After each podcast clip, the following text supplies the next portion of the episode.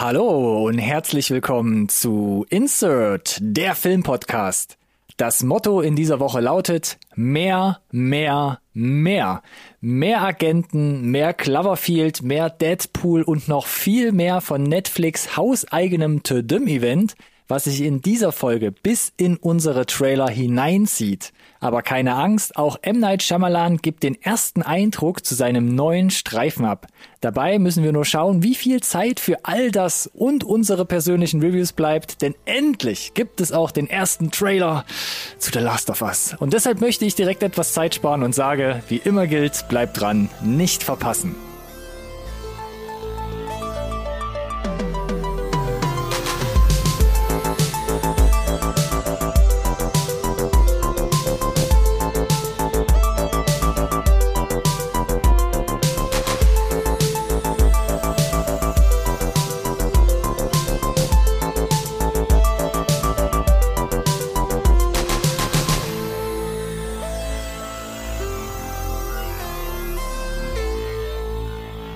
Hallo und herzlich willkommen auch von meiner Seite zu einer neuen Folge Insert Nerd Science Recorded on Tape, der Filmpodcast, den wirklich jeder braucht. Das Intro hat es schon gesagt. Heute geht es um Netflix. Um vielleicht auch ein bisschen was anderes, aber um Netflix. Um Netflix, um Netflix, um Netflix. Hast du schon Netflix erwähnt? Tedim heißt das äh, Event und wenn ich schon das Intro machen muss, dann versuchen wir es doch auch Netflix thematisch aufzuziehen und ich sage Hallo und herzlich willkommen, Ronny, dem der einzige, mit dem ich vielleicht meinen Familienaccount teilen möchte. Süß. Möchte richtig Gern stellen, geschehen. du darfst das Intro machen, du musst nicht, Alex. Stimmt. Ich schätze es ein bisschen wert.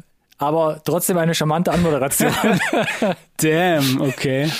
Direkt wieder zurechtgestutzt. Habe Ja. ich noch die Runde, die, äh, die Kurve, möchte ich meinen. Wenn du die Kurve kriegen wolltest, dann hast du sie, befürchte ich, mal bekommen, leider, ja.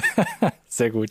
Aber ja, es ist sehr Netflix-lastig. Also mindestens mal die letzten drei Folgen. Ja, es war, es war ja aber hier in dem Fall, das Tedym-Event war ja mit Ansage. Den, der Termin, der stand ja jetzt einige Wochen äh, zuvor schon fest und äh, für uns war ja nur die Frage, wie sehr reißt es die ganze Episode an sich? ja, genau. Da müssen wir gleich mal schauen. Wie wir Das kriegen wir, kriegen wir gleich, kriegen wir gleich raus, befürchte ich, ne? Wir kommen ja gleich dazu. Vorher möchte ich noch kurz erwähnen, ich meine, du hast ja quasi schon einen Hint hier von mir mitbekommen. Mhm. Quasi hier in der Rubrik Smalltalk, die es so nicht gibt. Aber ich kann ja vielleicht Mhm. vieles vom The Dim Event zukünftig ein bisschen besser genießen, denn ich bin jetzt im Reich, im Club der 4K UHD Wohnzimmer Genießer angekommen. Wie, du hast kein extra Kinozimmer. äh, herzlichen Glückwunsch. Dankeschön. Dir hat's ja schon die Retina weggebrannt. Wie viel Zeit hast du äh, an der, an der Farbkalibrierung gesessen? Noch gar nicht viel. Das Witzige daran war, das Timing war ein bisschen suboptimal. Meine Freundin fing letzte Woche an und meinte so, sie hätte mal wieder Lust, die Mission Impossible Reihe zu sehen. Was ja an sich Nice. nicht schlecht ist, aber wir sind jetzt zeitgleich, wo der neue 4K UHD Fernseher ankam, leider bei Teil 2 stehen geblieben. Und Oh boy, dieser Film ist nicht wie ein guter Wein noch besser geworden. Doch, natürlich ist er das. Hallo, was geht denn bei dir? Teil 2 von Mission Impossible, ei, ei, ei. Belerophon? die ganzen bösen Erinnerungen wurden nochmal bestätigt. Das ist John, John Woo at its finest. Oh Mann, ich glaube, ich habe den zweimal gesehen, zuletzt auf einer VHS vor ewig vielen Jahren. Und, Oh damn, oh. ey, das ist ein absoluter Guilty Pleasure. Äh, ungelogen, äh, easy, easy 50 Mal gesehen. Easy, ich war, easy. ich war da super hyped damals, wo der in die Kinos kam, aber heute, ich muss, oh, ich musste auch, es war fast schon so oft äh, ungewollt komisch wegen diesen sinnlosen Zeitlupen, löchriger Ich, ich, Plot. ich finde das, ich Oh. finde das super, ich finde das super. Und wir, ich greife das auch gleich nochmal auf, äh, bin ich mir relativ sicher, in meiner Ruckzuck-Review. Apropos, be bevor wir da, dazu Ja. kommen, löchriger Plot, ich habe da passend dazu nochmal gelesen, der Original-Cut von Mission Impossible 2 von John Woo lag bei dreieinhalb Stunden. Ja, kann ich verstehen. Da war richtig Plot drin, da war richtig Plot drin. Oder einfach nur un Stunden. unglaublich viel Slow Motion. Oder das, ja, ich hätte gern mehr Seilwinden in Slow Motion gesehen. Äh, da können ja die Geme ähm, Geschmäcker auseinandergehen. Ich äh, habe den äh, damals in der Teenie-Zeit mega abgefeiert und deswegen hat er so ein ähm, Special Place in Ah, mein Herzen, Ja, mein ich muss, Herzlein. es, ich muss es nochmal loswerden, weil gerade äh, vom ersten Teil nochmal kommen, das ist halt eine ganz andere Nummer. Ich bin jetzt Da ist gespannt. es richtig. War mutig damals, ne? Von dem ersten. Der hat ja so ein bisschen gehen, ja. und dann und dann in so eine Richtung zu gehen, komplett mal was Neues zu probieren, muss man auch sagen, Chapeau. War schon damals sehr medienwirksam alles. Yes. Und jetzt fängt ja einer am Haus an zu bohren. Gibt's denn sowas? Ist kein Problem, ich kann gerne mit meinem ersten Ruckzuck-Review starten, wenn du möchtest. Bevor du anfängst, ich, wir haben da noch einen weiteren Test gemacht und ähm, ich war dann halt voll driven im Sinne von, jetzt brauche ich was Episches, was Bildgewaltiges, ne? Und meine Freundin meinte Avatar, so, aber dafür geht man ins Kino, Ronny. Fast, fast, ja, sonst hat man es ja noch nie wirklich gesehen, wenn man es nicht im Kino gesehen hat. Das ist leider korrekt. und meine Freundin meinte, ja, sie würde gern auf Netflix, und ich mache schon wieder Werbung, Do Revenge schauen. Habe ich gesagt, hör mal her, Mädel, jetzt. Also wir können ja hier Sonic 2 gucken, ne? Steht auf der Watchlist oder nochmal von mir aus Top Gun Maverick oder oder oder, aber es muss jetzt schon irgendwie bunt und richtig groß werden, ne? Und sie meinte, nee, sie will lieber Do Revenge gucken. Weißt du, was ich dann gesagt habe? Äh, Ja, erzähl mal, was hast du denn gesagt? Ja, natürlich, äh, was du was du möchtest. Ist Also ich habe mich dann breit vorher aufgebaut und habe gesagt, okay, Schatz, möchtest du dazu ein Glas Weißwein oder den Rosé haben? Ja, Und das wäre jetzt meine Überleitung gewesen zu den Ruckzuck-Reviews. Ich habe Do Revenge geguckt und direkt mitgebracht. ja, dann gib dir hart erstmal. Einmal am Redefluss bist du. Netflix, gerade eben schon gesagt, seit 16.09. Ne, läuft das Ding. Yes. Regie Jennifer Caton Robinson, da ist die, ähm, die Vita relativ übersichtlich noch, möchte man meinen. Aber ganz interessant, die hat zum Beispiel Someone Great gemacht für Netflix 2019, hat aber als Drehbuchautorin bei Unpregnant mitgeschrieben und Thor Love and Thunder. Äh, überraschenderweise, muss ich zugeben, weil hatte ich gar nicht auf dem Schirm. Spielt mit Camilla Mendes, Maya Haag, Austin Abrams und noch diverse andere, wo meine Freundin auch direkt getriggert wurde. Das ist doch das Who is Who der Netflix-Welt, die da mitspielt. äh, in, in der Tat richtig, ja. Ja, hat mich auch nicht gewundert. Ich versuche mal kurz zusammenzufassen, um was es geht. Und Mhm. zwar, Dre ist das wohl beliebteste Mädchen an ihrer Schule, wird aber durch den Leak eines pikanten Videos vor allen bloßgestellt. Sie verdächtigt ihren Freund Max und sind deshalb fortan auf Rache. Da kommt es gelegen, dass das vermeintliche Mauerblümchen Eleanor ebenso betrogen wurde. Zusammen beginnen beide Pläne für eine gemeinsame Revanche zu schmieden, doch die Ergebnisse beherbergen die ein oder andere Überraschung. Und ich dachte, es geht da so um Streiche spielen und sowas. Und für mich, war, für, für mich war auch ein Argument, den Film dann letzten Endes einzustellen, der Rotten Score. Und dann mache ich quasi schon mal so ein bisschen den, den Blick in die Zukunft hier ans Ende der, der eigentlichen Review. 84 Prozent bei den Kritikern, 80 Prozent bei den Zuschauern. Ja, Box solide. an, ne? Box solide. Und inszenatorisch, wie ich schon oft bei Filmen gesagt habe, gibt nichts zu meckern. Bunt, quietschig, üppig ausgestattet. Außer vielleicht beim Soundtrack. Der Soundtrack ist so ein bisschen wie so ein Radioslogan. Das Beste aus den 80er, 90ern und von heute. Da ist irgendwie alles dabei und fühlt sich halt wirklich auch so in diese 90er Jahre Teenie-Filme reinversetzt. Hat mich auch oft an Clueless erinnert, das Ding. Ha, ja. Vom ja, Look stimmt jetzt so auch, ja, ja, optisch, wenn ich mich an den Trailer erinnere. Ich habe ihn ja selber noch nicht gesehen. Kommt hin. Und dann gibt's aber ein großes Aber für mich. Ausnahmslos in diesem Film, ähnlich wie bei Clueless, ausnahmslos Rich Kids, ohne Eltern, ohne Vormund, die du jemals irgendwo siehst. Und es gibt keine Nerds oder anderen sympathischen Kontrastfiguren, wie sonst immer in diesen Teenie-Filmen, wo du denkst, da guck mal, das könnte ich sein da am Bildrand. oder die Figur, die später noch zum Helden Also wird. quasi null divers sozusagen. Null divers. Und was da geplottet wird von den beiden, ja, also ausgeheckt wird, das hat nichts mehr mit Streichen zu tun. Das sind absolute Psychopathen, die beiden. Okay, okay. Das heißt, da haben sie dich so ein bisschen abgehängt oder was? Da haben sie mich ein bisschen abgehängt, weil letzten Endes bringt der Plot, also der eigentliche Filmplot, dann noch einen Twist hervor, der die Geschichte relativ dramatisch böse macht. Das hat mich überrascht. Und war aber sehr interessant, wird dann aber final so ausgespielt, dass man gar nicht mehr genau weiß, was war denn jetzt tatsächlich da alles vorausgeplant worden und was nicht. Und ich habe mich zu meiner Freundin gedreht und meinte so, hast du es jetzt ganz verstanden, ob das jetzt geplant war? Und sie meinte jetzt, nee, sie ist jetzt auch ein bisschen raus, ehrlich gesagt. Also das war komisch auch von der Filmhandlung aufgelöst, was die Chemie zwischen den Hauptfiguren anging. Und keine Angst, so viel möchte ich mal verraten, es gibt eine Art Happy End. Und das hat's für mich aber noch schlimm, schlimmer gemacht, was man vorher halt gesehen hat mit diesem Damn, lustigen die letzten Male hast du dich immer beschwert, dass das Ende dir nicht äh, ausreichend war oder zu offen und jetzt gibt's ein, ein Jetzt gibt's ein Twist ausgespieltes Ende irgendwie. Und, mit einem ausgespielten Ende und das ist aber komisch in dieser Okay. Kombination. Und Fazit ist für mich, dass die Zutaten für eine Teenie-Komödie alle da sind, auch wenn es manchmal so einen dunkleren Ton bekommt. Aber wie gesagt, Hauptfiguren tendieren so Psychopathen, sind streckenweise höchst unsympathisch, auch wenn es oft mal Lacher gibt und man mit ihnen sympathieren möchte. Aber dieses Setting, dieser Upper Class, ne, was ich schon oft gesagt habe, wie bei Love Simon, das macht's für mich nicht besser. Film ist für mich mit über zwei Stunden auch wieder tendenziell zu lang. Der Twist ist interessant, aber etwas wirr ausgespielt und man muss schon viele Augen zudrücken insgesamt. Aber wenn man das schafft, dann kriegt man einen, eine okayische Komödie. Wo ich aber mit diesem 80er-Score jetzt nicht mitgehen kann. IMDb, da steht er bei einer 6,4 und ich gebe auch noch, jetzt sage ich es wieder, eine gut gemeinte 3. Drei Sterne von 5. gut gemeinte 3. Ich schieb die, schieb die Brille wieder auf die Nase. Ja, das kann ich gerne auch für dich machen, Alex. Guck. Du siehst mich ja in der Webcam. Die Zuhörer ja. leider nicht. Ja, es klingt ja, immer hochnäsig, ist aber tatsächlich, für mich hat er nicht gefunkt letzten Endes. Also er ist ganz nett und die, die Basis ist da, aber ich dachte so, äh. Ey, hast du uns doch, hast du uns doch erklärt, äh, wo es bei dir hing, im Zweifel. Ja, erklär du doch mal, was du mitgebracht hast. Ab 30. September überall zu kaufen, wenn du Glück hast, vielleicht auch jetzt schon im Laden, habe ich mitgebracht Oha. The Unbearable Weight of Massive Talent. Und wir hatten ja dem Trailer bescheinigt, dass wir den beide ganz äh, mhm. ganz viel Potenzial mitgeben und das wurde dann auch bestätigt, als er überall sonst quasi ange startete, nur bei uns nicht gefühlt. Mhm. Ja, worum geht's? Äh, Nicolas Cage spielt Nicolas Cage. Pedro Pascal als Superfan äh, fliegt ihn ein, äh, ist aber trotzdem ein fiktiver Plot, weil Pedro Pascal eventuell ein Drogenboss ist und Nicolas Cage eventuell von Tiffany Haddish äh, als Geheimagent rekrutiert wird, weil da hat er ja ein Talent für, weil hat er ja oft genug gespielt. äh, Gleichzeitig gibt es aber auch ein Setup, dass wir sehr wohl äh, mitbekommen, in was von einer kaputten privaten Welt Nicolas Cage da lebt, mit kein Kontakt mehr so richtig, äh, lebt in Scheidung, äh, Kontakt zur pubertierenden Tochter verloren.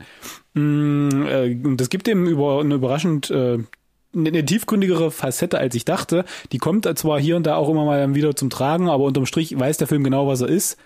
Äh, er ist super, super ironisch. Äh, hat ordentlich viele Lacher. Ähm, ich finde, Nicolas Cage beweist extrem viel Humor, mhm. sich selbst auch so ein bisschen durch den Kakao zu ziehen und seine Karriere als Actionheld der 90er, der danach, glaube ich, so ein bisschen den, den Anschluss verloren hat und nicht genau wusste, was er machen soll oder gefühlt ja alles gemacht hat dann, ne? Auch harten Trash, sind wir mal ehrlich. Mhm. Ist jetzt gar nicht böse gemeint. Und es ist vielleicht gerade noch so als B-Movie einzustufen für mich, aber da der Film das weiß, zieht er das konsequent durch. Äh, inszenatorisch ist das alles sehr solide gemacht. Die, der Scope, der äh, hinkt natürlich links und rechts, keine Frage. Und es gibt so ein paar super, ich will es gar nicht zu sehr, äh, ich, ich nenne es mal Fantasieszenen, mhm. die Nicolas Cage quasi alleine stemmt. Und das macht er schon unangenehm gut, weil mhm. man darf nicht vergessen, Nicolas Cage ist eigentlich sehr wohl ein sehr guter Schauspieler. Und er hat da auch Momente in dem Film, das äh, zeigen zu können. Und ja, da gibt jede Menge äh, Referenzen auf seine vergangenen Filme. Es gibt auch eine äh, Face-of John Woo-Referenz, deswegen musste ich schmunzeln, als du gerade mit Mission Impossible 2 kamst, tatsächlich. Ja, passt genau, ja. Genau. Und äh, wie ich hatte es ja schon gesagt, der ist mega gut angekommen, ne? Mega gut angekommen heißt 86 und 87 ist der Rotten Score. Das heißt, Zuschauer und Kritiker sind sich einig, dass das mehr als boxsolide ist. Mhm. Und im IMDb steht er bei einer knallharten 7,0. Ja. Und da würde ich mitgehen mit diesen umgerechnet 3,5 Sternen, weil ich fühlte mich gut unterhalten. Ich hatte äh, guten Bezug. Ich fand, sie haben das sehr kreativ gelöst. Ich äh, konnte nicht mit jedem Humor äh, oder mit jeder humoristischen Einlage was anfangen, äh, weil es ist geprägt von so ein bisschen Overacting. Aber Niklas Cage zu sehen in so einer Rolle und das gepaart mit Pedro Pascal, der begegnet uns ja nochmal, den sehe ich halt auch unheimlich gerne und der macht das halt auch äh, wenn du ihn halt auch so als stoischen Mandalorian zum Beispiel kennst. Der spielte so eine geile Rolle, finde ich. Die ist so anders, war so erfrischend, so, äh, so lustig. Ich, ich äh, hatte einfach eine gute Zeit und der geht eine Stunde 40, glaube ich. Das heißt, äh, weil du gerade gesagt hast, bei dir war es vielleicht ein bisschen zu lang. Ja. Für mich war es genau richtig, dass im Prinzip nach anderthalb Stunden so pretty much der Abspann läuft und äh, von daher war das einfach für mich kurzweiliger Spaß. Äh, hat jetzt das Rad nicht neu erfunden, aber war hat meine Erwartung auf jeden Fall erfüllt. So 3,5. Box-solide quasi nennt man das, glaube ich. Soll ich nach Do Revenge hier nochmal einen Podcast-eigenen Twist in die Runde werfen? Oh my God. Massive Talent? Zweites? Nee, nee, nicht ganz. Wir sind noch bei Massive Talent. Also ich wollte nur sagen, ich habe den auch schon gesehen. Ah, du hast den auch schon gesehen. Damn, aber hast nicht mitgebracht. Nee, ich habe ihn nicht mitgebracht, weil ähm, deshalb hast du mich gerade durcheinander gebracht. Ich glaube, den kannst du schon seit zwei Wochen bei Amazon kaufen, weil ich jetzt gerade total unsicher war, wo ich den gesehen habe. Aber der sollte da ganz normal als HD-Film äh, käuflich erwerblich sein. Dann war es nur das physikalische Release, das jetzt am 30. Dann kommt wahrscheinlich die, Blu stattfindet. die Blu-ray Yes. noch, noch nachgerutscht, genau. Und ich muss gerade mal gucken, ich habe ihm witzigerweise auch eine 7,0 gegeben, also dreieinhalb Sterne. Und ähm, ich fand ihn auch witzig, vor allem weil er halt mit diesem Meta-Humor extrem viel spielt. Also quasi, wie du gerade gesagt hast, seine eigenen Filme aufgreift. Ich fand's aber komisch, dass der Film zum Schluss, das letzte Drittel, wird so eine, so ein bisschen so 80er, 90er Jahre Buddy-Agenten-Komödie. Ja, ja, auf jeden Fall, auf jeden Fall. Ich meine, die Action ist äh, solide inszeniert, die dann, Ja, die dann kommt. okay. Und das ist, glaube ich, wie gesagt, auch so eine Hommage an seine 90er-Jahre-Filme. Ja. Ähm, Aber das fand ich ein bisschen zu ulkig, weil ich fand diesen, diesen, diesen ja, der Meta-Humor am Drogentrip war auch auch ein bisschen over the top, wobei sie den ja auch schon im Trailer angeteasert hatten. Ja, Und, das war noch, ja. das war noch witzig. Aber das wirklich Na, diese das war für mich auch Agentenkomödie kommen mit diesen High Stakes auch, es geht um Leben und Tod, aber auf dieser, auf diese humoristische Art und Weise, das fand ich irgendwie ich, ein bisschen. ich, ich fand ich fand's dann ganz schön, wie sie sich aus der Affäre ziehen am Ende. Also die große Auflösung, das war, fand ich äh, clever, Mhm. clever gelöst okay. und dann auch charmant zu Ende erzählt, von daher. Ja, aber, Aber war kein schlechter das Rating Film, aber ist ja- ich ich dachte erst sagen. noch ein bisschen, er zieht es bis zum Ende so durch, dieses ganze, ja, diesen, diesen ganzen Meta-Humor, aber Ja, also ich konnte jetzt auch nicht mitgehen mit den Leuten, die halt wirklich das komplett abgefeiert haben, weil wir sind ja schon auch ein bisschen unter, im Zweifel unter dem Rotten Score, ja, Mhm. und äh, man kann auch diskutieren, ob es jetzt ein bester Film äh, ist oder war. Mhm. Aber ich bleib dabei, ne? Super kurzweilige Unterhaltung äh, und wenn man äh, mit ihm aufgewachsen ist äh, in seiner Kindheit, dann hast du halt relativ viel auf jeden Payoff Fall. einfach über den Film. Ja, definitiv. So, dann Ah, ich wieder. Zu, zu, zurück zu dir, Ronny. Okay, zurück äh, zu mir und wir sind ja quasi äh, hier quasi jetzt an der Halbzeit angekommen und das möchte ich auch machen. Ich äh, habe dich ein bisschen hier quasi jetzt in das Licht geführt. Ich habe keine zweite Review dabei, sondern möchte eine kleine Halbzeitanalyse machen. Nicht von Damn. unserer Folge. Von Insert, 161 Folgen. Wie hat's dir bisher gefallen? 161 haben wir noch vor uns. Ich wollte gerade sagen, auf. das impliziert, dass wir nur was über 300 Folgen machen. Nee, das Ah, warte kurz, äh, 161 hat eins im Sinn, äh, über 300 Folgen, ja, bis auf der sicheren Seite. Gut, es nochmal nachgerechnet hast. Huh, hatte schon eine Schweißperle auf der Stirn. Halbzeitanalyse habe ich gesagt, Alex. Und zwar zwischen House of the Dragon und Rings of Power möchte ich mal ganz kurz für mich verarbeitet wissen. Sind die beide bei der Halbzeit angekommen, oder was? Ja, ungefähr. Ich glaube, ähm, Rings of Power war jetzt Folge 5, House of the Dragon Fünf, ja. sind wir jetzt, glaube ich, bei der 6 angekommen, roundabout. Obwohl es ja knapp anderthalb Wochen, ja, waren, glaube ich, knapp anderthalb Wochen auseinander gestartet sind. Und ich muss einfach kurz für mich einmal quasi so ein Zwischenfazit ziehen. Ähm, du hattest bis jetzt ja, glaube ich, keine der beiden angefangen, richtig? Das ist absolut korrekt, weil ich habe Dinge fertig geguckt und She-Hulk läuft noch. Ah ja, okay. Aber Herr der Ringe war es ja so ein bisschen drin. Game of Thrones hast du ja irgendwann dritte, vierte Staffel irgendwann so abgebrochen. Das, das ist korrekt, ja. Steinigt mich dafür, äh, I don't ne? ja, ja, ja, give a ja. damn, aber Herr der Ringe bin ich äh, all in. Okay. Äh, ja. Also ich muss sagen, ich hatte ja meine Freude mit House of the Dragon, weil sie stark anfängt im Sinne von, sie greift alte Tugenden auf. Okay, aber du warst nicht so final überzeugt. Ja, ich dachte, ich guck's mir mal an, wie es natürlich sich weiter ausformuliert, ja. Aber alte Tugenden, sie lassen sich Zeit, es wird viel geplottet, etc. pp. Da wird schon wieder intrigiert. Ein, zwei Sachen hatten mir jetzt im Detail nicht so gefallen, aber schauen wir mal. Und bei Rings of Power hatte ich so meine Probleme, denn ich fand, sie stolpern recht unglücklich in der Serie los. Äh, heißt, ich dachte, oh, Galadriel, viel Vorgeschichte, aber nee, mit so einem Fingerschnipp nach fünf Minuten bist du halt komplett in diesem Mittelerde-Ding wieder drinne. Da dachte ich eigentlich, da kommt noch mehr, gerade mit diesem Teaserbild, was sie vor einem Jahr schon über Social Media verbreitet haben. Aber mittlerweile hat sich das Blatt gewendet, Alex. Ich finde, Rings of Power baut sich langsam, stark, aber konsistent auf und die Verknüpfung zur Trilogie kommt halt immer stärker raus. Sehr und gut. Bei House of the Dragon, ah, das verliert gerade so ein bisschen an Boden bei mir. Sie arbeiten Hm. ja mit massiven Zeitsprüngen teilweise. Nicht nur, dass wir jetzt auf Folge 6 einen 10-Jahres-Sprung gemacht haben. Aber ich hatte gelesen, das machen sie nicht nochmal. Das nicht, aber sie machen zwischen jeder einzelnen Folge vergehen Monate oder teilweise zwei bis drei Jahre. Ah, Und jetzt waren es halt zehn Jahre. Und das kann man machen. Muss ja auch irgendwie den neuen Cast jetzt äh, etablieren, der das übrigens gerade Olivia guckt. Die machen das alle sehr gut, aber da wurden ein Dutzend Kinder geboren. Der edle Ritter in fünf Folgen ist plötzlich das absolute Arschloch. Und das absolute Arschloch, gespielt von Matt Smith, wo ich nach Folge 1 äh, einsortiert hatte, wird plötzlich zum fürsorglichen Familienvater. Du musst die Serie komplett für dich eine halbe Stunde lang erstmal neu einsortieren wo ich schon von vielen anderen auch gelesen habe, haben wir dann, dann die fünf Folgen vorher eigentlich gebraucht, weil man fängt jetzt gedanklich eigentlich komplett von vorne an. Und äh, und kriegt man noch ein bisschen Kontext?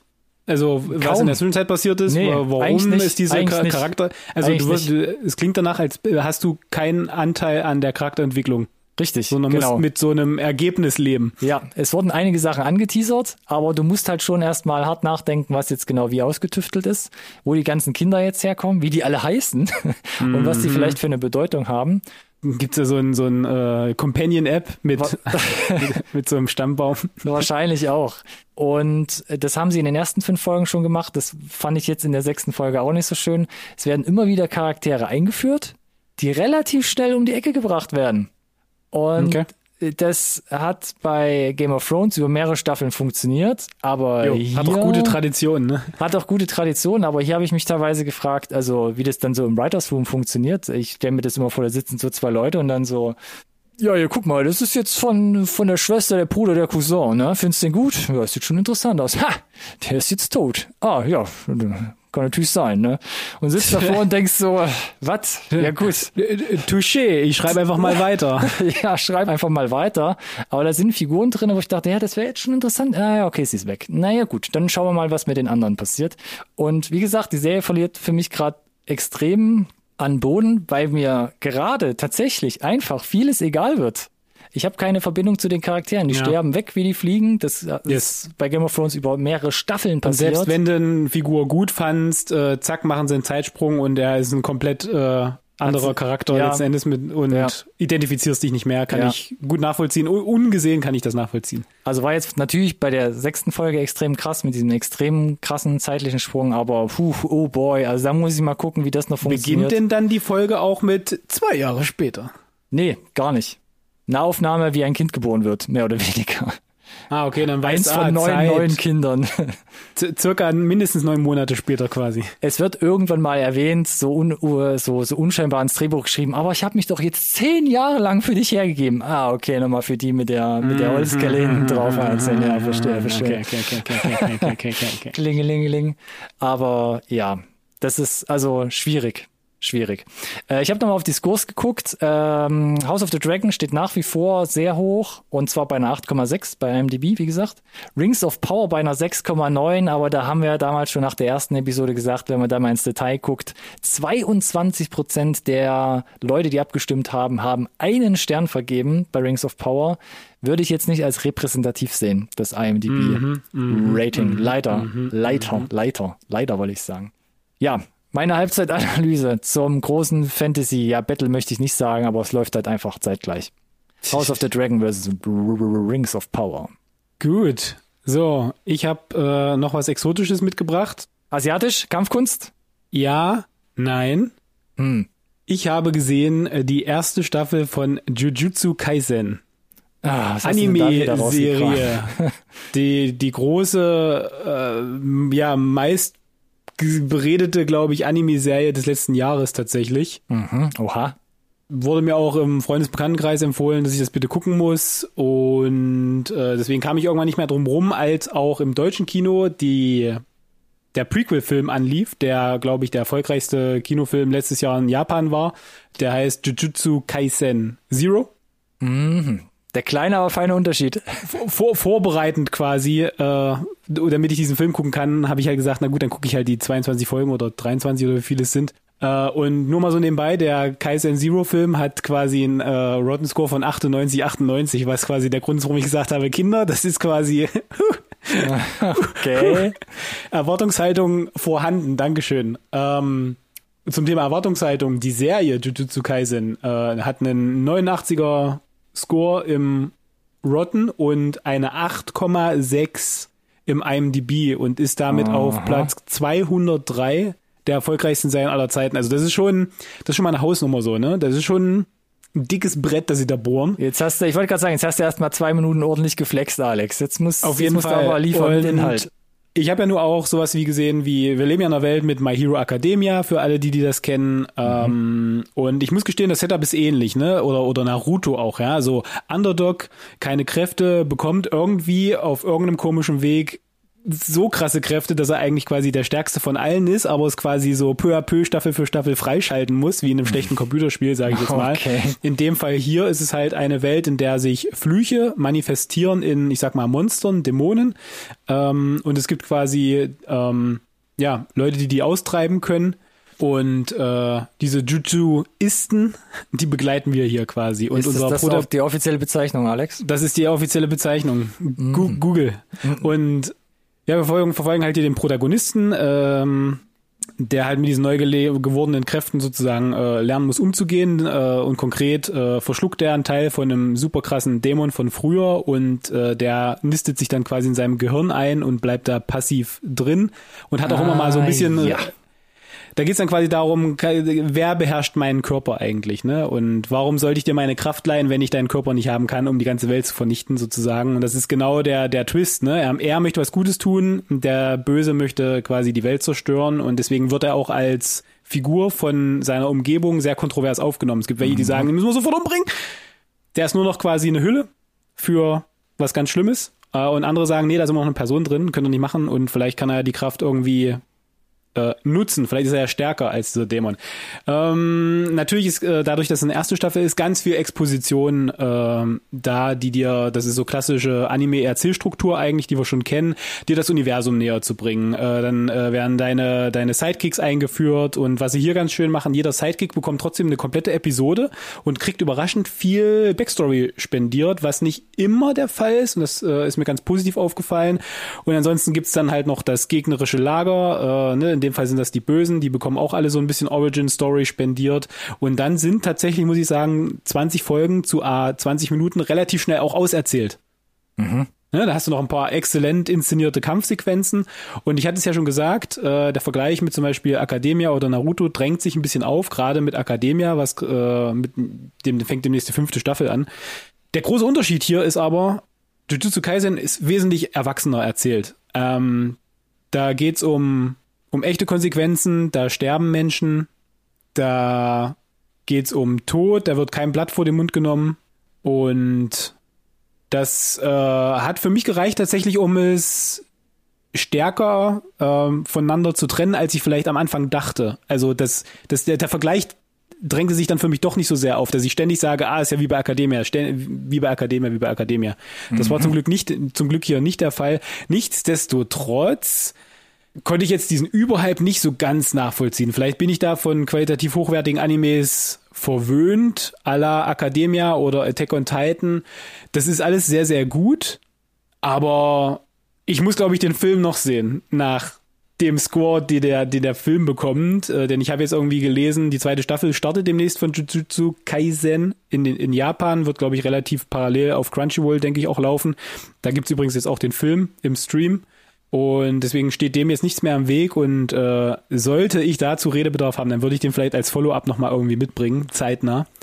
Aber nochmal ganz kurz für mich, Zero, Yes. der Film, kam auch vor der Serie? Nein, Oder? der kam danach. Nach der Staffel kam danach. 1. Der kam nach Staffel 1, genau. Ah, es ja. gibt quasi, also es ist quasi, ähm, es werden zentrale Figuren in der Serie eingeführt, die, glaube ich, in Zero so ein bisschen eine Vorgeschichte spendiert bekommen. Ah ja. Eine Okay. relativ große. Verstehe. Und wenn ich es richtig verstanden habe, wird das sogar zum Teil wieder aufgegriffen, dann in der zweiten Staffel auch. Das heißt, es ist sehr wohl wichtig, dass du den gesehen hast. Und ob sie das hinkriegen und ob das wirklich so ist, das möchte ich jetzt für mich selber noch rausbekommen.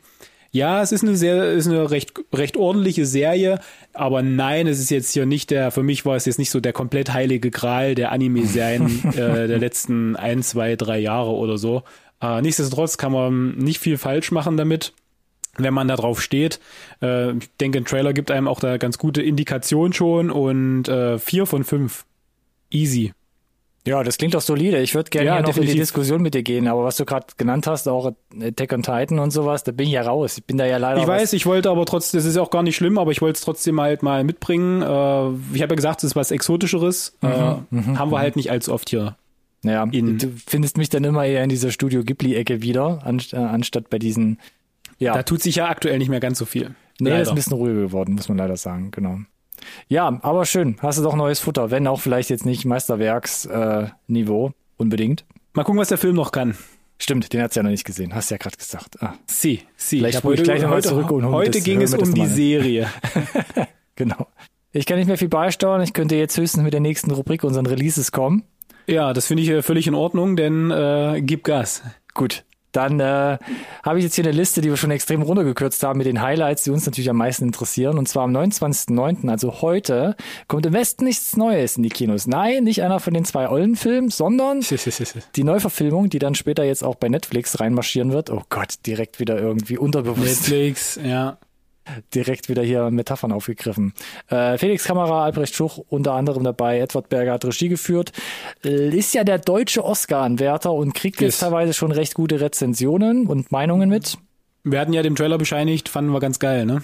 Äh, fanden wir ganz fette geil. Bilder. Ja. fette Bilder, ja, ganz geil, fett. Das ist, äh, ist eine Tafel wert auf jeden Fall im nice. nächsten Trailer. Ansonsten noch Kontrastprogramm Mutter von Caroline Schmitz in der Besetzung Anke Engelke. Mm, und die mm. spielt quasi acht verschiedene Mütter, indem sie quasi Tonaufnahmen aus Interviews quasi nachspielt. Yes. Und das ist eher so ein Experimentalfilm, sah aber sehr interessant aus. Weiß nicht, ob ich dafür jetzt ins Kino müsste, aber ja, prinzipiell ist die Idee äh, sehr, sehr äh, interessant. Kino ist tatsächlich vielleicht ein bisschen eigen, aber ich fand den Trailer sehr, sehr amüsant oder wie gesagt sehr interessant, obwohl ich mhm. nicht immer sagen will. Alles ist interessant. Aber haben wir immer mitgebracht. Ist auf jeden Fall erwähnenswertes Projekt. Bei den Streamingdiensten tut sich auch einiges und zwar ab morgen, 30.09. kommt My Best Friends Exorcism ja. auf Amazon Prime Schräg. raus. Ja, Elsie Fischer, herzlichen Glückwunsch again, nachdem sie ja bei, bei Barry aufgetaucht ist schon, der meint in der dritten Staffel, der ich ja hier maximale Punktzahl gegeben habe. Höchstnoten, ja. Höchstnoten und, jetzt und hier. Texas Chainsaw Massacre. Korrekt. Letztens. Jetzt, Lief jetzt auch hier rum. quasi in äh, einer neuen Prime-Serie. Also mittlerweile Hans Dampf in allen Gassen, die junge Dame, ne? Nochmal zur Erwähnung, Eighth Grade, ne, von Yeah. Bo Burnham, einer unserer ersten Review-Filme, die wir im Podcast besprochen haben. So ist Ja. es. My Best Friends Exorcism ab morgen bei Amazon Prime. Prime mit B. Und auf Disney Plus kommt Hokus Pokus 2 auf die Ja. Plattform. Auch da gibt's bestimmt einen Markt für. Ich wollte gerade fragen, ist das was für dich, Alex? Ich war raus. Es gibt ja Hokus Pokus und dann gibt es ja noch Hexen, Hexen, nicht zu Ja. verwechseln. Ne? Und Mhm. ich war immer mehr so Hexen, Hexen, aber das hat mich auch quasi dauerhaft verstört. Hokus Pokus war, glaube ich, so die, die Disney-Heilkugel dazu, die ist nicht ganz so. Massentauglichere Version. Ja, ne? genau, richtig, richtig. Aber cool an sich, dass sie hier das äh, Original-Cast wieder vereinen können und so weiter. Da ist bestimmt für, für die Fans ganz viel Tolles dabei. Das klang tatsächlich sogar ernst gemeint, der letzte Satz. Ja. Hätte ihn auch falsch deuten können. Ansonsten noch ein dritter Streamingdienst im Grunde, Apple TV Plus. Da kommt The Greatest Beer Run Ever auf die Plattform. Hatten wir ja gemeint, könnte was gut werden, müsste eigentlich auch was besser werden, weil von einem der Ferrelli-Brüder. Kriegt aber keine guten ersten Rezensionen und Kritiken ab. Steht aktuell bei 39 Prozent bei Rotten Tomatoes. Das ist jetzt Uff. erstmal kein guter Start, möchte Nee, ich ist ein. Dämpfer auf jeden Fall, ja. Ja, ich meine, wer Apple TV Plus hat, ja, für die, die sich dann immer quasi reinschleichen müssen über Freunde-Abos oder ähnliches, ähm, tut jetzt vielleicht weniger weh, aber ja, hm. Hm. Befördert ihn jetzt nicht so unglaublich weit hoch in der Watchlist. In der Tat nicht. Schauen wir noch kurz auf nächste Woche, 5.10., da kommt Mr. Harrigans Phone zu Netflix, da haben wir, Mhm. was in der letzten Folge jetzt schon? Yes. Über den yes. Trailer gesprochen, Stephen King-Verfilmung. Dann habe ich hier nochmal rausgekramt, Netflix, The Trapped Ja. 13. Warum nicht? Diesmal aber auf Netflix, nicht auf Prime. How We Survived the Thai Cave. Letzte Woche habe ich doch auch schon einen Thai Cave Rescue Movie hier in der Liste gehabt. Da war es ein thailändischer Film. Jetzt ist es wieder, nee, da war es eine Serie. Jetzt ist es ein Dokumentationsfilm. Genau, und äh, Spielfilmvariante ist auf Prime. Ja, Spielfilmvariante 13. Könnt ihr euch jetzt Live? quasi, ja, könnt ihr euch jetzt für das Medium entscheiden eurer Wahl oder also dann- was euch am besten gefällt. gab es ja vor zwei Jahren aber auch schon eine sehr gute Dokumentation. Also, wo kommt denn jetzt dieser ganze Thai Cave Rescue äh, Dingens her? Hy- Content Hype? her? Ja, Also, merkwürdig, merkwürdig. ja es, es knubbelt sich gerade ein bisschen. Ich finde es vom Timing auch irgendwie, äh, Nach wie vor unglücklich. ja. Nach wie vor unglücklich. Vielleicht noch ein kleiner Tipp, Geheimtipp, ich weiß es nicht, ich habe es noch nicht gesehen. The Bear kommt auf Netflix, äh, auf Disney Plus. Man nicht Netflix, Ah, kommt auf Disney Plus raus. Versprecher. Am 5.10. auch. Da geht es um einen, äh, um einen Koch, der aus der Großstadt wieder, glaube ich, zurückkommt und will seinen Familienbetrieb wieder auf Vordermann bringen. Und da fand ich den Trailer, der sah sehr, sehr schön gemacht aus. Yes. Hat auch unglaublich gute Kritiken bekommen. Sehr viele Folgen weit über dem 9er Rating bei IMDb. Und wenn es jetzt auf Disney Plus äh, abzurufen geht, würde ich da, glaube ich, gern mal reinschauen wollen. Ja, also war äh, richtig gut gemacht handwerklich, ne? Sah Auf jeden Fall, ja. hochwertig aus, ja. Kein Kitsch, nicht zu bunt, nicht zu kitschig, nah dran irgendwie. Also Mhm, mhm, mhm.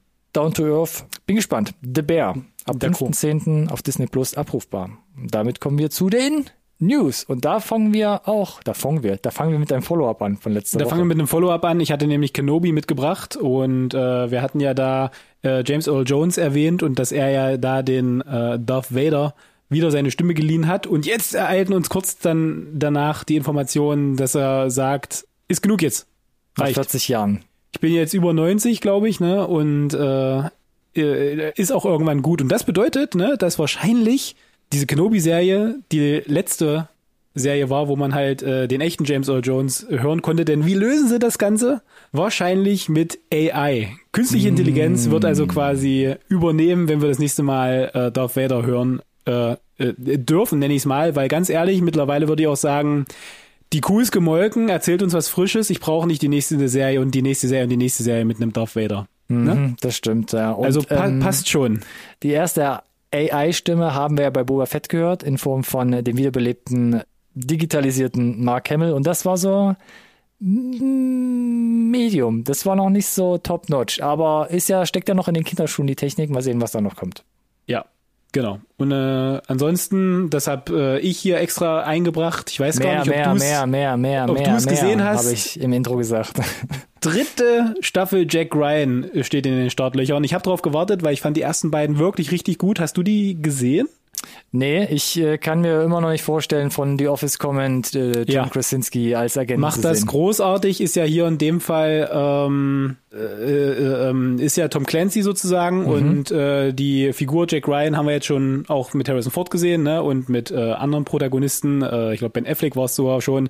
Äh, und das gehört mit zu dem Besten, was du, glaube ich, an Prime-exklusiven Content dir angucken kannst, diese ersten beiden Staffeln. Ich fand das wirklich überragend gut. Überragend gut sogar. Jetzt machst du mich Ja. gerade ein bisschen heiß. Ja, definitiv überragend gut und freue mich deswegen wie Bolle, dass es jetzt die dritte Staffel gibt. Ich habe darauf gewartet, ewig nichts von gehört und jetzt super überraschend, ja, sie kommt und sie kommt am 21. Dezember. Das ist gar nicht mehr lange hin, wir haben noch nicht mal einen Trailer gesehen. Das ist ja fast hier ähm, Netflix-Niveau, was Prime da an den, was die da abfackeln. Finde ich gut. Ich bin all in.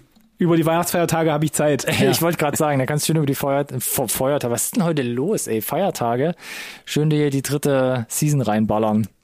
Darauf wird's hinauslaufen, wenn sie Jack nicht Ryan. irgendwie wöchentlich erscheint oder so. Bei den ersten beiden Staffeln war es, glaube ich, Oh. nicht der Fall. Wie war das das so? Haben die das, äh, aber es ist ja ein Original, da haben sie es auch bestimmt wöchentlich. Doch, das haben die, glaube ich, wöchentlich gemacht. Die das wöchentlich gemacht? Habe ich, Ich da glaube schon, Ich kann so mich nicht erinnern. Die zweite Staffel ist so lange her. Ich glaube, zwei, drei Folgen dann zum Release, ähnlich wie bei ähm, ähm, Herr der Ringe, da waren es ja, glaube ich, war es da auch eine Doppelfolge? Ich krieg's gar nicht Ja, ich, ich, ich glaub's dir, aber, Aber äh, wär Prime untypisch la- zumindest. Lass dir, lass dir auf jeden Fall gesagt sein, der Krasinski macht das richtig dolle gut. Und der Krasinski hat ja noch mehr in der Hinterhand, oder?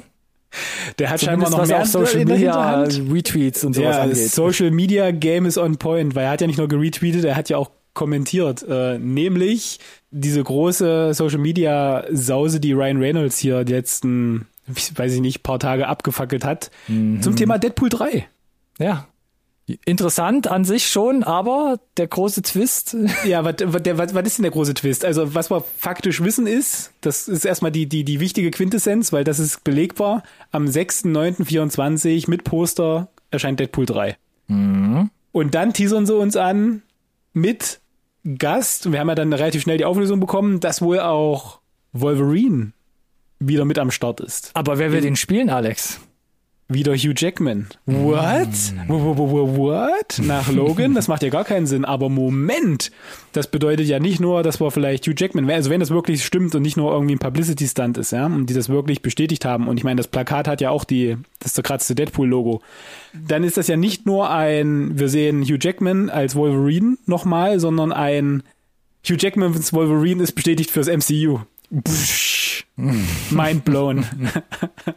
Es kommt irgendwie gefühlt alles zusammen. Und das ist ja ein, ein Wunsch, der seit Jahren auch in der Fangemeinde rumgeisterte. Ich weiß, und die sind ja, wie gesagt, privat auch Buddy Buddy, ne? Ähm, ma- Machen da ja, haben ja aus ihrer Fehde Jahr, jahrelang quasi einen Spaß gemacht, ne? Und ähm, ich bin gespannt, weil das MCU, ich meine, äh, hat gezeigt, dass sie mit sowas umgehen können in der Vergangenheit. Ja. Aber es ist natürlich trotzdem eine, eine abgefahrene Figur. Jetzt müssen sie halt zeigen, dass sie das auch hinkriegen, was Ja. ein bisschen Erwachseneres. Äh, das wird richtig spannend, glaube ich. Und was da der Krasinski auf einmal noch mit rein kommentieren muss, ich weiß nicht, ob das äh, auf seine ähm, Regiearbeit abzielte, weil er meinte, ist das hier unser Film so, wo ich dachte, okay, warte, spielst du mit oder weil Sean Levy meinte, nee, nee, das ist meiner. Junge, der hat ja darauf geantwortet nochmal. Also was auch immer da auf Social Media abging, ich war ein bisschen durcheinander und bin sehr gespannt, was da die Zukunft noch bereithält. Ja. Ich äh, bin auch sehr gespannt. Wie du gesagt hast, ne, jetzt noch exakt fast, naja, knapp roundabout, zwei Jahre warten auf jeden Fall. Ja, da muss ja erstmal wieder, Hugh Jackman muss erstmal wieder ein bisschen pumpen. Ja, hat auf jeden Fall halt mindestens jetzt wahrscheinlich ein Jahr Zeit, äh, bis sie in die Dreharbeiten gehen. Und was sie ja schon gesagt haben, dann auch, wir können ja die Videos vielleicht nochmal verlinken ja auf Twitter. Das. Logan, Logan wird ja unberührt bleiben. Ja auch in der Zukunft. Und Richtig, sie werden richtig. quasi sich äh, zeitrichtig davor einordnen. Dadurch Wolverine nochmal zurückholen können. Yes. Aber nicht nur da geht's weiter im MCU mit Deadpool etc. pp, sondern auch mit einer Reihe, die ähm, Wo ich mich frage, nicht als Reihe erkannt wird. ja, und wo ich mich frage, lieber Ronny, brauchen wir eine Reihe? Brauche ich noch den nächsten Cloverfield-Film?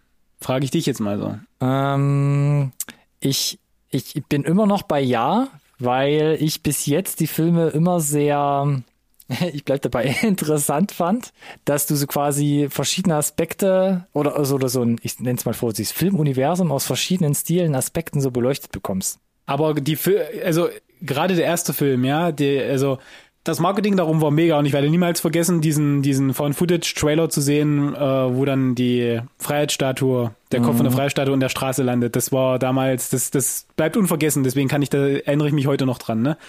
Der richtig. Film blieb dann aber deutlich hinter meinen Erwartungen zurück, rein, rein filmisch, weißt du? Ja, definitiv. Und Ten Cloverfield Lane war aber wiederum genau das Gegenteil, fand ich. Sehr, sehr kreative Herangehensweise, hat mir richtig gut gefallen. Äh, auch dann die, die twistige Auflösung zum Ende war super kurzweilig. Nichtsdestotrotz weiß ich nicht, ob das jetzt ein Universum ist, wo ich sage, also ich saß jetzt nicht da und dachte mir, wann kommt endlich die nächste Interpretation von Cloverfield? Ich muss wissen, was da in dem Universum abgeht.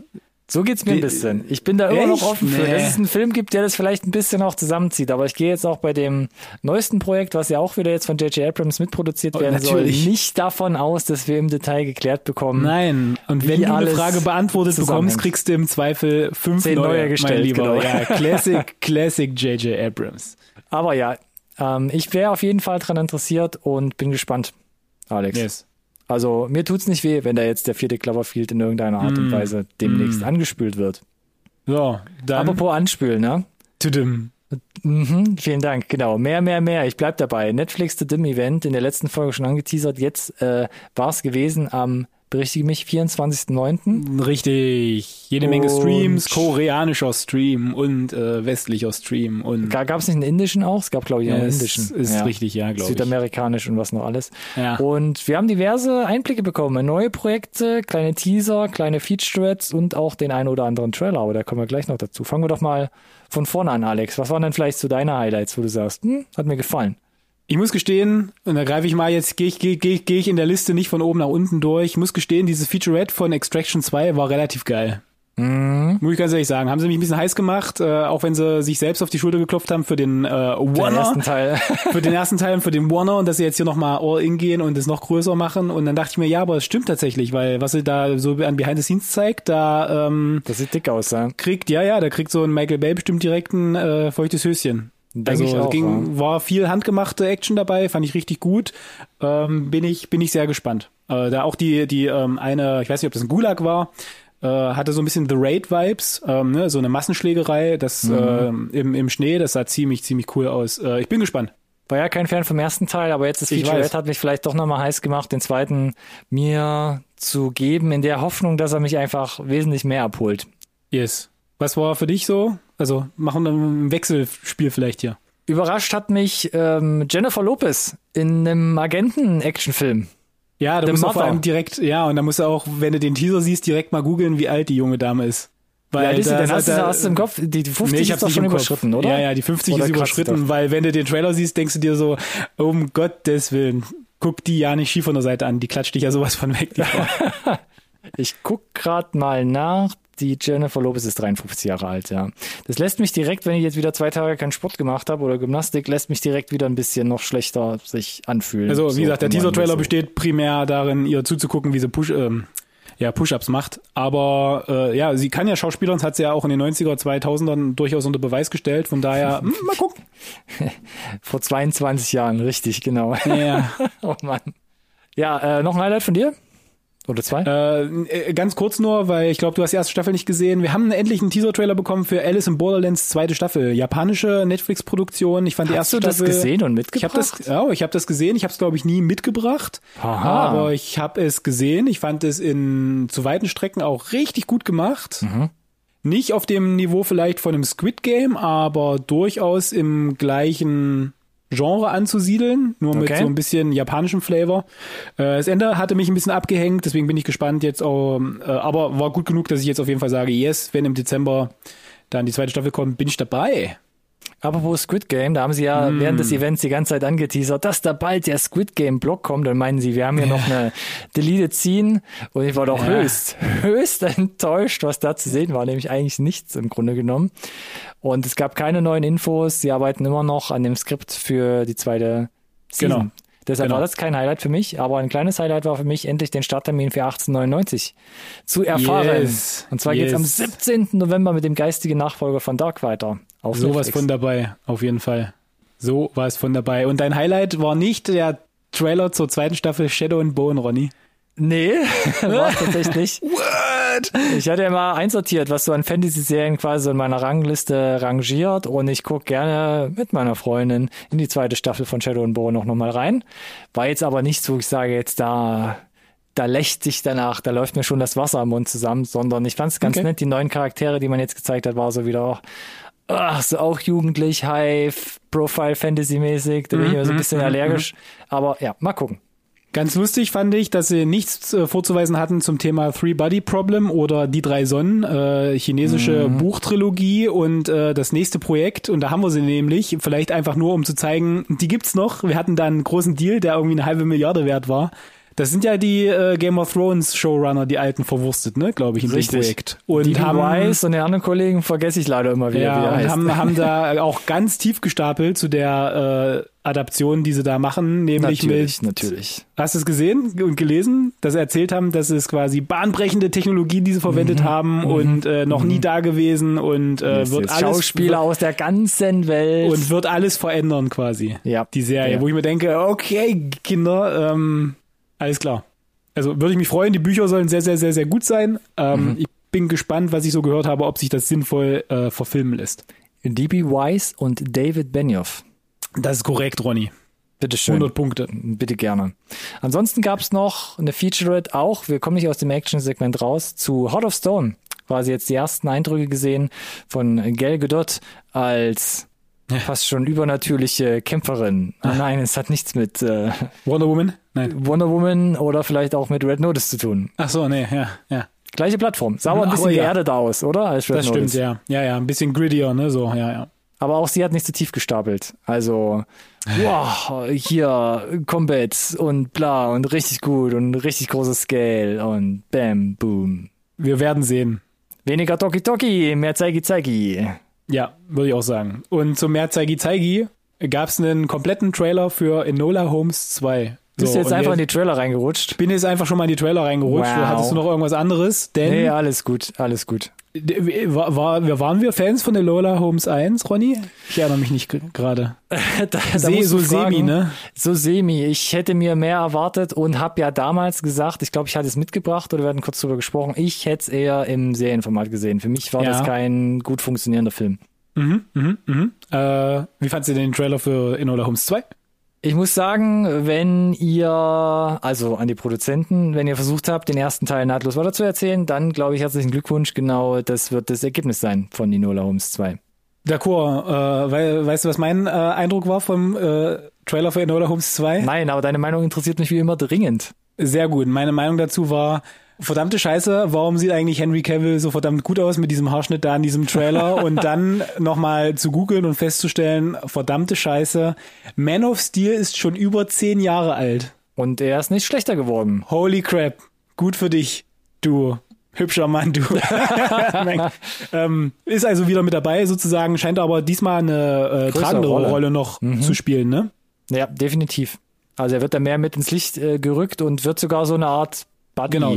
Buddy, genau. Und ich erhoffe mir davon, dass es vielleicht ähm, mich mehr anspricht und mehr abholt, das so aufzuziehen. Ich, vielleicht, vielleicht ändert das ein bisschen die, äh, die Strukturen. Ähm, 4. November ist also gar nicht mehr so lange hin, können wir uns äh, selbst davon überzeugen. Ich werde mir, glaube ich, angucken. Das wird bestimmt trotzdem wieder eine kurzweilige Geschichte und meine bessere Hälfte hat original alle Original Sherlock Holmes äh, Geschichten nicht nur im Regal stehen, sondern auch, glaube ich, mindestens zweimal gelesen und von daher kommen wir da eh nicht drum rum. Ich wollte gerade sagen, klingt ein bisschen nach Pflichtprogramm dann. In der Tat. Pflichtprogramm vielleicht auch bei Bardo? Ja, das ist der neue Streifen von Inaritu, ja, den gibt es noch. Ja, äh, ja das ist der äh, komische Regisseur, der da so äh, unglaublich sinnlos Oscar prämiert wurde, ohne Sinn The und Verstand. Revenant hat er The zuletzt Revenant. gemacht. Sie kommt jetzt zurück. Bearporn. Bearporn.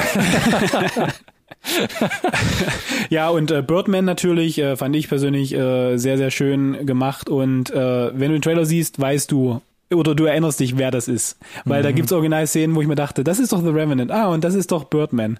Weit und es ist nichts davon. Ne? Viel fliegt die Kamera durch die Gegend. Pyramiden aus Menschen. Äh, Pyramiden aus Menschen. Knochen ja. so, ne, ganz viel Fantasiesequenzen wieder. Mhm. Und ich habe ja The Revenant damals gesagt, ich hätte ihn gut gefunden, wenn er nicht ganz so in die Kunstfilm-Richtung abgedriftet wäre. The Revenant? Äh, The Revenant, ja. War mir zu artsy mit seinen Ach so, äh, Sequenzen. Okay. Ah ja, okay, verstehe. Und. Mhm. Bardo hat komplett diese DNA für mich. Ich musste, ich musste kurz überlegen, ist das so ein bisschen das Pendant zu, ähm, wie hieß er nochmal hier, Alfonso Cuarons ähm, Roma?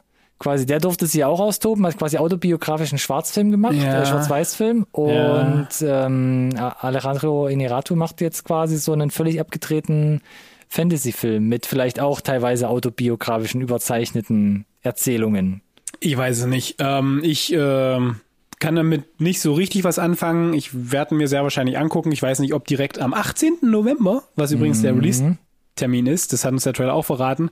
Ich würde, glaube ich, so ein bisschen gucken, was die Kritiker sagen, äh, wenn es nicht wieder in so ein sinnloses, überschwängliches oh, bester Film aller Zeiten aufgeht. Ist ja nicht mehr so lange hin, ne? Kommt dann auch zwei Wochen später nach Enola Holmes 2, also da kannst du ein bisschen deine Watchlist noch So ist es. entschlacken. Noch ein bisschen länger, bis zum 16. Februar 2023 müssen wir warten auf den neuen Film von M. Night Shyamalan. Wo hast du ja schon wieder einen neuen Film? Old ist doch gerade irgendwie hat- ich wollte äh, gerade sagen, er hat im Home Entertainment angekommen, oder? Beglückt mit, mit Old, einem Film, der die Zuschauer gespalten hat. Also bei mir hat er sich relativ klar nicht so gut abgezeichnet. verzockt, ja. ein bisschen verzockt. Was heißt ein bisschen? Also, nee, fand ich nicht gut. Und kommt jetzt mit Knock at the Cabin zurück. At Hm. the, at the Cabin, ja. Dave Batista, Rupert Grint unter anderem mit in den Hauptrollen. Und was sagst du zum Trailer? Ich fand den Trailer ganz, äh, ganz unterhaltsam, äh, denn es zeichnet sich so ein bisschen für mich ab, dass es wahrscheinlich auf ein Kammerspiel hinausläuft. Mhm. Wobei du da ja nie ganz sicher sein kannst beim Shyamalan-Film und äh, sie zumindest, sie geben relativ viel schon preis Ja. mit der Auflösung im Trailer und ich hoffe, dass das nicht der, der, der Hauptdreh- und Angelpunkt des Films ist, sondern ich hoffe, dass es uns nur so wirklich die ersten 15 Minuten sozusagen ähm, kredenzt hat und dass da noch ein bisschen mehr ist. Shyamalan ist ja immer so ein, ein kleiner Twisty. äh, Twisty Finger. Sch schauen wir mal. Ich äh, fand das Cast erstmal interessant. Ich fand das initiale Setup ganz interessant und weiß nicht, ob das für mich ein Kinofilm ist, aber so äh, gemütlich daheim würde ich äh, mich da vielleicht verführen lassen zu. Nach Old, also prinzipiell nach Old, ähm, kriegt mir Shyamalan auch nur noch sehr, sehr, sehr, sehr schwer ins Kino. Und wir hatten ja vorher schon einige Filme, die jetzt Es ist viel Hiss or mit bei ihm, ne? definitiv, definitiv, ja. Ja.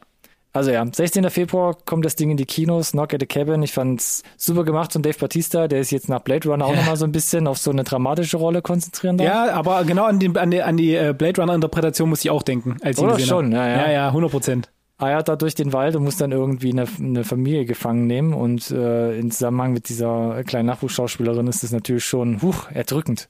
Mhm. Aber ja, wie du gesagt hast, fand auch ein bisschen, jetzt hör doch mal auf, mir zu erzählen, was er jetzt hier gerade erzählt. Nicht, wenn da jetzt irgendwie schon der Mega-Twist quasi vorweggenommen oder angerissen wird. Ähm, bin auf jeden Fall sehr gespannt, um was es dann geht im finalen Film. Dito, Dito. Wissen wir denn im nächsten Projekt, um was es da geht? Das große Finale meinst du? Kannst doch kaum noch an dich halten. Der erste vollwertige Trailer für The Last of Us. HBO Max Produktion. Richtig.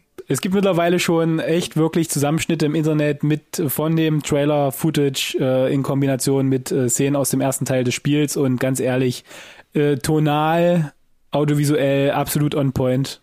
Gruselig und da sind teilweise auch äh, gerade die die ähm, ja Establisher-Szenen nenne ich es mal, ne? Also die die Money-Shots, wo ich mir dachte, boah ja, das ist ähm, so habe ich das in Erinnerung tatsächlich. ich war auch überrascht, dass sie anscheinend tatsächlich uns in der ersten Staffel die durch das erste Spiel wieder verfilmen. Ja, mit ein bisschen Freiheiten sicherlich, aber musste zwingendermaßen musste das sicherlich machen. Genau. Aber viele Schauplätze, viele Szenen, wie du gerade gesagt hast, eins zu eins übernommen oder zumindest halt nachgestellt. Das fand ich doch sehr eindrücklich. Ich wusste nicht immer jetzt bei dem Trailer, bei jeder Szene, die ich gesehen habe, ob's so funktionieren wird, wie es dann auch über innerhalb von so einer, was weiß ich, 40, 60 Minuten Folge zusammen funktioniert und sich über verschiedene Folgen trägt.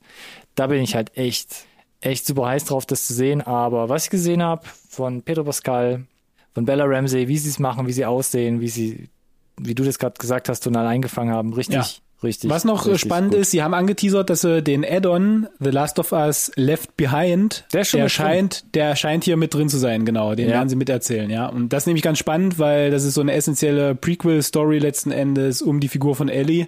Mhm. Ähm, puh, hab die Taschentücher bereit, ey. Mein Kann ich auch sagen. Was ich noch ganz spannend fand, ich hatte in meiner eigenen Instagram-Timeline eine Werbung geschaltet von Sky Deutschland und da lief Sky der deutsche Exclusive. Genau, da lief der deutsche Trailer für The Last of Us unmittelbar quasi. Ähm, also das war eine koordinierte für vom Last of Us Day koordinierte ähm, Medienkampagne. Mhm. Und diesmal wissen wir auch direkt, ja, ja, na, also mussten wir vorher auch, ne, weil es HBO.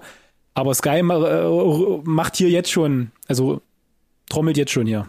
Ja, also wir wissen definitiv, wenn es bei HBO kommt, yes. kommt es auf Sky raus. Das ich heißt, gehe dann davon aus, dass es hier auch ähm, zeitnah passiert. Also dass wir nicht irgendwie drei Monate später erst irgendwie was bekommen, sondern ich gehe davon aus, die Folgen kommen dann direkt auch in Deutschland bei Sky. Muss, muss. Ja. Ich denke schon. Ja. Weil sonst die wissen, die wissen, was sie da haben. Ja, ja. ja genau, genau super fix. Ich habe den Trailer, glaube ich, dreimal ineinander gucken müssen, auch um nochmal Nick Offerman halt wieder zu finden in dem Trailer. Ähm, Aber er ist da, er ist da. Bin nach wie vor mega hyped, bin nach wie vor mega enttäuscht, dass ich immer noch das immer noch nicht sehen kann. Erstens das. Ja, und vor allem zweitens, 23, ne? Und dass ich immer noch nicht weiß, wann, wann ich es dann, dann ja, irgendwann sehen Könnte darf. auch Dezember 23 sein, ne? Oh, aber ich meine, dafür haben wir jetzt schon relativ vieles gesehen, relativ viele Effektshots, relativ viele ähm, ja, Designs richtig. von den Monstern beziehungsweise mutierten die Personen Stimmen. Ach, die Klicker, ja. Auch da die Geräusche schon wieder. Mm.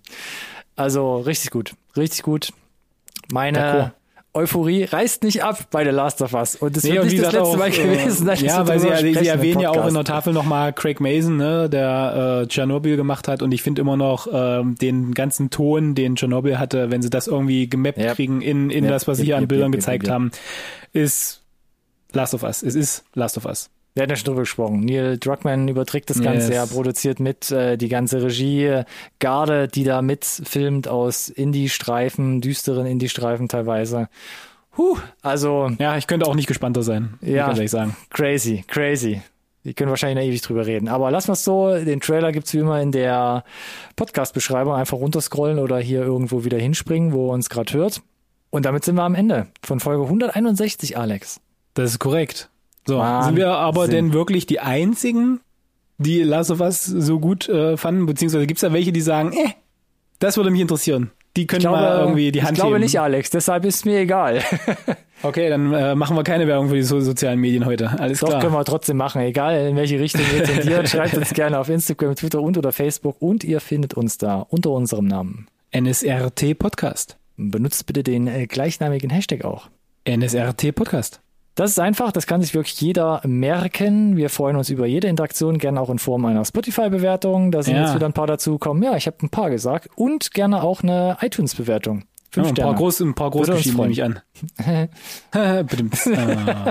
Gut, man soll aufhören, wenn es am schönsten ist. Äh, wir enden mit einem großen Highlight, haben wir lange darauf hingefiebert, der Trailer mhm. von The Last of Us. Äh, ich bedanke mich. 161 Folgen, crazy. Äh, vielen Dank fürs Alex. Zuhören. Vielen Dank an dich, Ronny und bis zum nächsten Mal, genau. ciao, ciao. Bis dahin, ciao, ciao.